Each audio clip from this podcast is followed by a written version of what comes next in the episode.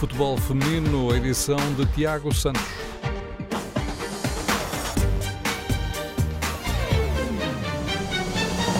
O Benfica venceu na Madeira por duas bolas a uma e está de regresso à liderança da Liga BP. Ainda assim, as águias continuam com um jogo a mais do que o Sporting, que esta quarta-feira pode reassumir a liderança deste campeonato, acerta o calendário frente a esta mesma equipa do Marítimo. Comecemos pelo jogo do Funchal, jogo de ontem, pela vitória pela margem mínima das Águias, 2-1.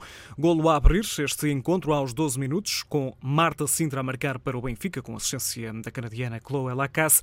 Apesar das várias oportunidades de golo para o Marítimo durante a partida, foi o Benfica a ampliar durante o segundo tempo e de grande penalidade pela capitã Pauleta. Tal uma encarnação internacional portuguesa ainda reduziu para a equipa do Marítimo, ainda assim não conseguiu evitar a derrota.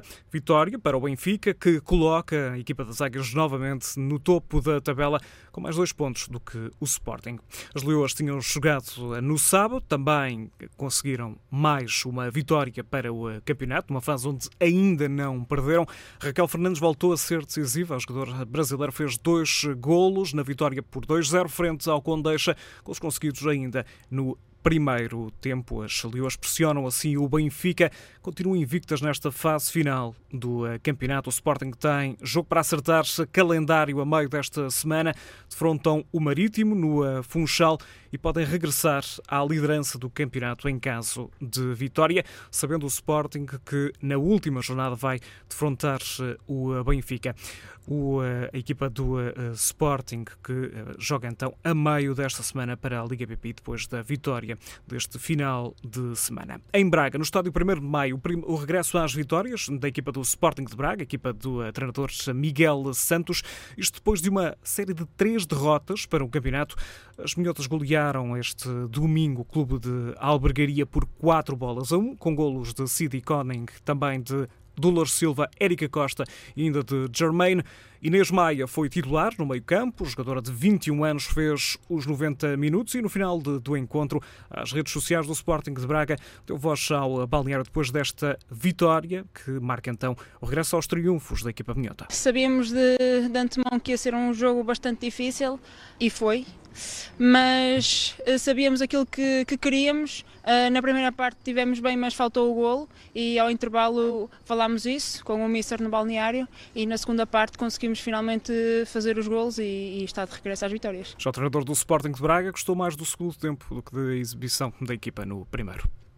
Acho que foi uma exibição melhor na segunda parte, na primeira, na primeira a bola continuou a circular de uma forma muito lenta, eh, continuámos a fazer as coisas de uma forma muito morna, em vez de fazermos as coisas com um bocado mais de velocidade, um bocado mais de intensidade, um bocado mais de fluidez. Na segunda parte isso foi conseguido eh, e como tal, eh, para além de ter sido conseguido, conseguimos materializar as boas circulações de bola que fizemos em golos. É? não só as quatro vezes, como ainda tivemos ali mais duas ou três situações boas para podermos ampliar o, o jogo. Depois de três derrotas para o campeonato que afastaram a equipa do Sporting de Braga da corrida para o título, esta formação regressa aos triunfos. Miguel Santos lembra semanas conturbadas no balneário. Eh, três desaires seguidos numa mesma competição eh, e, portanto, não é muito normal acontecer isso, eh, mas também as situações que, que foram acontecendo fora futebol também não são normais e afetaram imenso as jogadoras, a equipa técnica e a mim não, mas afetaram imenso as jogadoras porque foram tidas eh, algumas manobras e alguns jogos bastidores que foram influenciando as jogadoras eh, negativamente e nós, a equipa técnica, fomos eh, mantendo o equilíbrio necessário.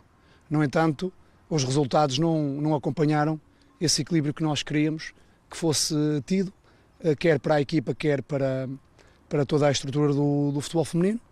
Eh, mas agora, com esta vitória, eh, repusemos um bocadinho a verdade e repusemos as coisas eh, na normalidade. Queixas do treinador do Sporting de Braga, Miguel eh, Santos, depois hum, sobre a atitude dos rivais fora de campo nas últimas jornadas. Dentro do relevado, regresso então este fim de semana às vitórias das Minhotas. O Braga fica agora a um ponto do Famalicão e do terceiro lugar. Isto numa jornada em que o Famalicão foi surpreendido em casa. O jogo também na tarde de ontem, derrota por 2-1 frente à equipa do Torriense. Uma derrota surpreendente em casa para o Famalicão, que já estava afastado também da corrida ao título. É a quarta derrota para a equipa famalicense nesta fase final do campeonato. Faltam agora duas jornadas apenas. O Sporting tem então acerto de calendário no Funchal. Esta quarta-feira joga frente ao Marítimo. Depois, no dia 16 de maio, a penúltima jornada. Restam a Benfica e Sporting, as equipas que estão na corrida pelo título. Para o Sporting, uma deslocação até o terreno do Sporting de Braga, já na próxima jornada. E depois, na última jornada, um duelo, o Derby de Lisboa, frente ao Benfica, em Alcochete. Já para o Benfica e para além desse jogo frente ao Sporting, falta ainda um jogo no Seixal, frente ao Condeixa. Jogos para fazer as contas então e apurar quem serão as novas campeãs nacionais. Na Liga dos Campeões estão encontradas as duas equipas finalistas da prova deste ano. O Chelsea defronta o Barcelona na final as inglesas golearam o Bayern Munique na segunda mão das meias finais por 4-1, deram volta à eliminatória acumulam um resultado de 5-3 no total dos dois jogos. Já as catalãs do Barcelona venceram o Paris Saint-Germain por 2-1, 3-2 na soma dos dois jogos. A final entre Chelsea e Barcelona está marcada para 16 de maio em Gotemburgo, na Suécia. TSF Futebol Feminino à segunda-feira e à sexta-feira com a edição de Tiago Santos.